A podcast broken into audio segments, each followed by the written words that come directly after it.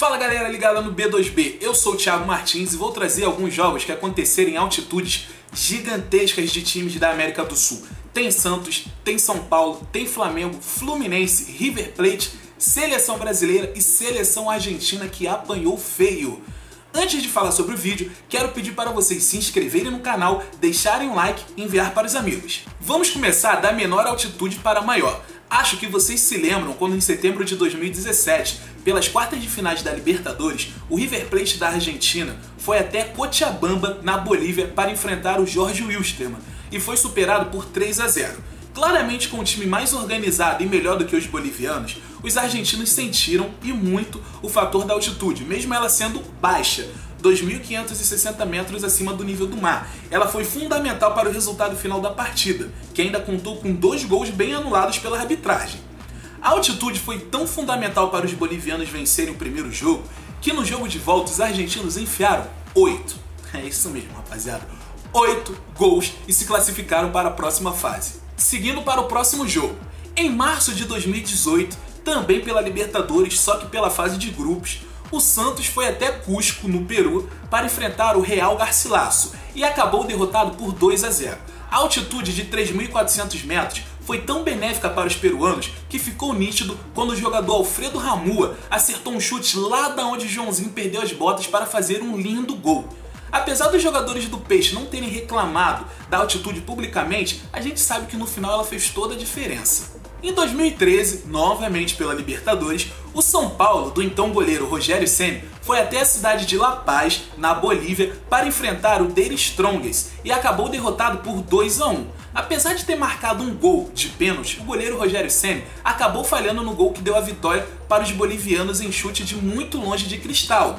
Não, não é ele que você está pensando, aquele que passou pelo Palmeiras. Não, não, é outro jogador. A altitude de La Paz tem cerca de 3.640 metros acima do nível do mar. No dia 1 de abril, apesar de ser um dia da mentira, esse jogo aqui realmente existiu e foi bem verdadeiro. Também em La Paz, vimos a Bolívia cometer um dos maiores crimes de seleções em cima da Argentina. Em 2009, rodada das eliminatórias para a Copa do Mundo de 2010, a seleção boliviana ignorou o fato de Messi, Tevez e Mascherano estarem em campo e enfiaram nada mais nada menos do que seis seis gols na então seleção comandada por Dom Diego Maradona. Que Deus o tenha. O jogo ficou conhecido como Massacre de La Paz e contou com o gol de Marcelo Moreno, que atualmente joga no Cruzeiro. Em julho de 1993, mais uma vez em La Paz, é rapaziada, essa cidade não tem boas lembranças não, cara, não tem mesmo.